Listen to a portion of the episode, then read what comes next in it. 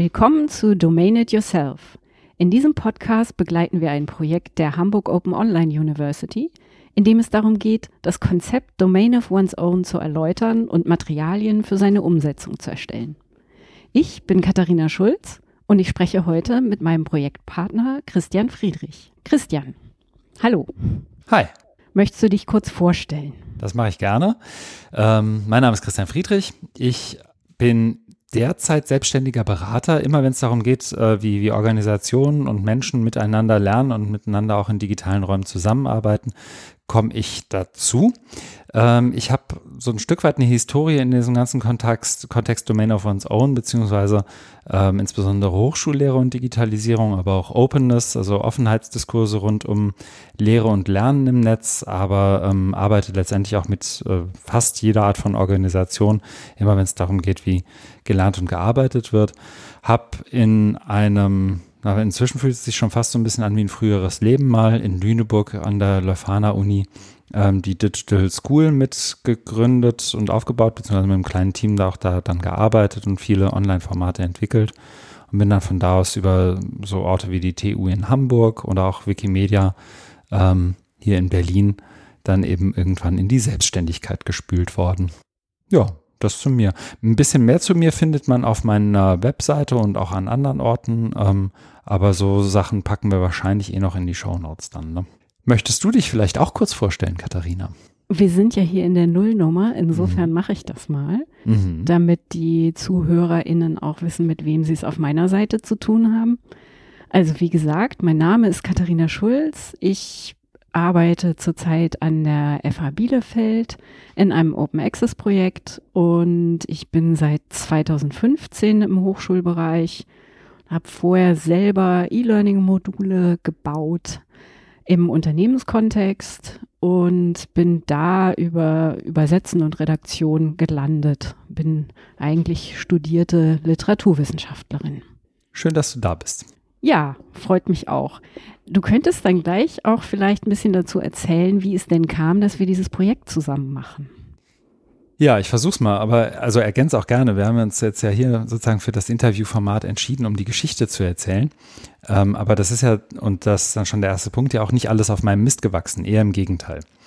Ähm, wir haben aber, glaube ich, also ich habe einen anderen Podcast, den man hier, glaube ich, auch ruhig erwähnen darf. Ähm, das ist das Feierabendbier Open Education, äh, das ich mit Markus Daimann aufzeichne. Und in diesem Podcast haben wir irgendwann mal ein ähm, ein kurzes Paper besprochen, in dem es um, ich glaube, sieben Dinge, ähm, die irgendwie beachtenswert sind an einer Domain of one's own, ähm, sind haben dieses Paper besprochen. Der Podcast ist letztendlich einer, in dem wir unter anderem Paper und Blogartikel und sowas besprechen. Und ich habe dann einfach so, so ganz äh, platt, glaube ich, im Podcast erzählt, dass ich das jetzt einfach mal in so ein Übersetzungstool geworfen hätte, weil einfach, weil mir immer wieder der Zugang zu Domain of One's Own im deutschsprachigen Kontext fehlt. Einfach mal gucken wollte, was passiert, wenn man das irgendwie übersetzt.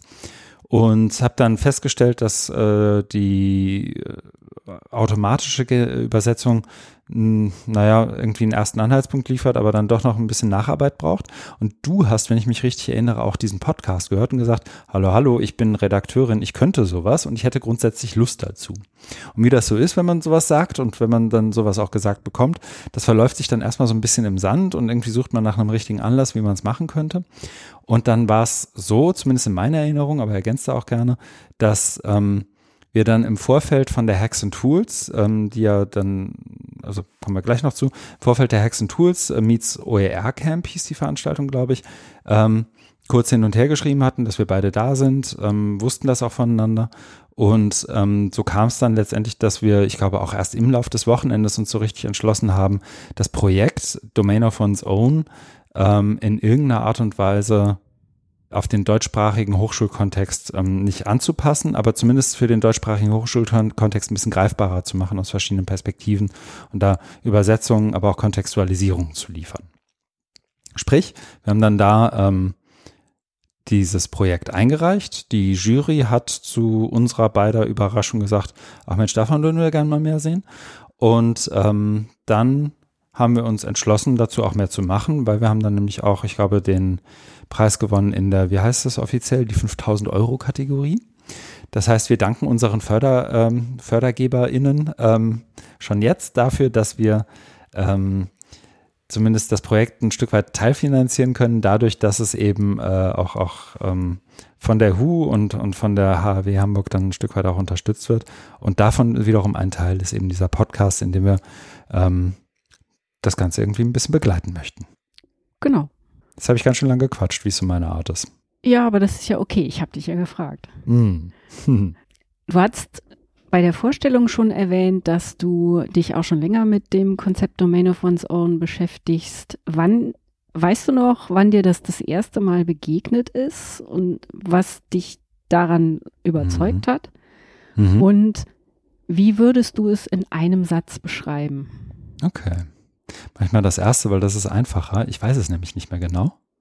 Ähm, ich glaube, es muss so um 2016 Nee, es war früher, glaube ich. Ich, war, ich wusste schon, was Domain of One's Own ist. Ich habe aber ein konkretes Erlebnis und zwar war ich in einer Virtually Connecting Session. Das ist dir, glaube ich, auch ein Begriff. Äh, Im Prinzip in sehr kurzer Fassung, Virtually Connecting ist ein äh, Netzwerk von Freiwilligen, die sich zum Ziel gesetzt haben, Zugang und Zugänglichkeit von akademischen Konferenzen zu erhöhen, indem sich Menschen vor Ort bei der Veranstaltung mit Menschen im Online- äh, in, in den Online-Welten über einen Livestream miteinander verknüpfen und da sprechen. Und ich bin in dieses Meeting rein. Ähm, mein erstes, mein erstes, meine erste Virtually Connecting Session bei einer Konferenz in irgendwo an der Westküste der USA. Es war also bei uns schon sehr spät, als ich da überhaupt äh, reinmarschierte in dieses Meeting. Es war irgendwie so 11, 12 Uhr und ich war schon ein bisschen übermüdet. Und in diesem Meeting war unter anderem Jim Groom. Und Jim Groom hat äh, da, wie es so seine Art ist, heißt nicht umsonst The Reverend, davon erzählt, was Domain of One's Own alles so könne und wie schön das sei und so weiter. Und ich hatte zu dem Zeitpunkt nicht mal ansatzweise damit gerechnet, dass ich in diesem Meeting überhaupt was sagen sollte, geschweige denn dürfte. Ne? Also ja, Jim Groom, da waren noch ganz viele andere Leute, die man sonst eher liest. Und das war dann mein erster, soll ich sagen, persönlicher Kontaktpunkt. In einem Satz beschrieben, äh, Domain of One's Own ist der Umstand oder der Vorgang, dass Studentinnen und Studenten, wenn sie sich in, an der Hochschule einschreiben oder auch zu einem späteren Zeitpunkt an der Hochschule, ähm, von ihrer Hochschule ähm, ein, eine eigene Domain bekommen, meistens eine Subdomain. Und diese Subdomain, also diesen eigenen Ort im Netz, ähm, können Sie für sich selbst ein Stück weit gestalten. Sie haben meistens äh, cPanel-Zugang, also haben die Möglichkeit, ähm, verschiedene Applikationen auf, auf Ihren eigenen Webspace zu laden und da wirklich alles zu machen. Das ist ähm, in vielen Fällen WordPress, also eine Blogging-Software. Das kann aber auch ein Tool sein, um Daten zu visualisieren oder auch um irgendwas anderes da zu machen. Und das Schöne daran ist, es bildet sich sozusagen über alle Seminare und Veranstaltungen hinaus sowas wie ein Portfolio dessen, was äh, Studierende im Laufe des Studiums so machen. Da kann natürlich auch viel persönliche Identität reinfließen, wenn das denn der Plan ist. Und Sie können diese Domain, wenn Sie das denn möchten, im Anschluss an Ihr Studium auch mitnehmen, also umziehen auf einen eigenen Webspace und so eigentlich dann aus der die Uni verlassen mit einem Port gesamten Portfolio dessen, äh, was Sie gemacht haben, ähm, nach Ihrem eigenen Dünkel auch öffentlich einsehbar. Also sie sind wirklich Herrinnen und Herren über genau diese Domain. Und das macht das Projekt im Vergleich zu vielen anderen digitalen und E-Learning-Projekten damit auch ein Stück weit einzigartig. Das war ein sehr langer Satz, ne? das dachte ich auch gerade. Es mhm. war möglicherweise einer, aber ein sehr mhm. langer. Ich habe mir Mühe gegeben, es in einen zu packen. Mhm. Aber darum geht es ja hier, mhm. das Konzept zu erklären. Und wir werden in den nächsten Folgen ähm, auch noch von anderen Menschen Erklärungen dazu hören. Und am Ende haben wir dann hoffentlich ein breites Spektrum, ähm, was die Facetten des Konzepts erklärt. So ist es. Wo kann man denn diese Podcasts und was sonst noch wir erstellen möchten finden? Ähm, da gibt es letztendlich zwei Orte. Also wir haben ja eingangs gesagt, dass das Projekt äh, von der HU gefördert ist und damit natürlich auch auf den Seiten der HU ähm, äh, einzusehen ist. Die HU ist die Hamburg Open Online University, das muss man vielleicht auch nochmal dazu sagen, ähm, und damit ein Zusammenschluss von verschiedenen öffentlichen Hochschulen im Hamburger Raum. Ähm, und da findet man mehr zu dem Projekt unter hu.de, also das ist, schreibt sich h-o-o-u.de slash teams slash domain minus of minus one minus s minus own. Und wenn man das ein bisschen einfacher haben möchte, dann haben wir uns da auch was einfallen lassen, nämlich unsere eigene Website, unsere eigene Domain, die da heißt domain-of-ones-own.de. Und da wird sowohl der Podcast als auch das ein oder andere Paper, ähm, White Paper nennt man es, glaube ich, im akademischen Jargon, ähm, rumfliegen und da wird man viel auch im Laufe des Jahres hoffentlich lesen können darüber, was eine Domain of One's Own eigentlich ist, was das Konzept vorsieht und wie man das vielleicht auch machen kann. Super. Dann haben wir, glaube ich, alle Informationen in, diesen, in diese Aufnahme gepackt. Mhm. Da bleibt mir noch eine abschließende Frage. Mhm. Was ich dich immer schon mal fragen wollte, wo hast du eigentlich Englisch gelernt? Oh, echt? Ich habe Englisch gelernt äh, in der Schule. Hm, ich glaube, ich hatte wie viele andere in meiner Generation auch ab der fünften Klasse Englisch und war dann für ähm, ein knappes Jahr ein Austauschschüler in den USA. Ich war im, im Rust Belt der USA in Pennsylvania und habe da äh, unter anderem auf einer Farm lange und viel arbeiten müssen, damit ich da bleiben darf. Das ist auch, äh, dabei habe ich viel Englisch fluchen gelernt, zumindest. Sehr schön. Mhm. Ja, und ich habe auch eine Frage an dich. Ähm, wir haben uns das, das vielleicht äh, als Erklärung für die Zuhörerinnen und Zuhörer, wir fragen uns das nicht einfach so, sondern wir haben gedacht, ein Podcast ist irgendwie auch, äh, hat meistens eine persönliche Note und meistens ist es dann auch gar nicht so schlecht, wenn man diejenigen, die öfter ins Mikro sprechen, auch ein bisschen besser kennenlernt. Deswegen habe ich auch eine Frage an dich, Katharina, nämlich, gibt es eine Geschichte zu deinem Twitter-Handle?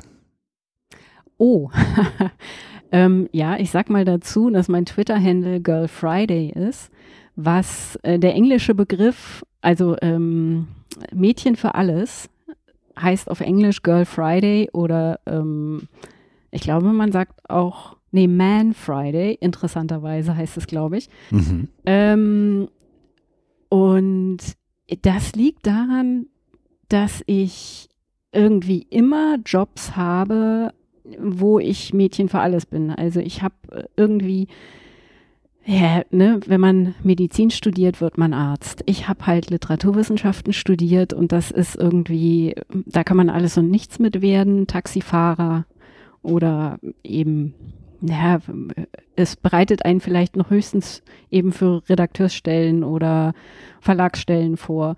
Aber so als Geist, Geisteswissenschaftlerin ist man auch für alles eben so ein bisschen vorbereitet. Und ich habe also eben in verschiedenen Bereichen schon gearbeitet, habe eben, bin häufig an Schnittstellen und merke eben, dass ich ja so ein bisschen Mädchen für alles immer bin. Und daher kommt der Name.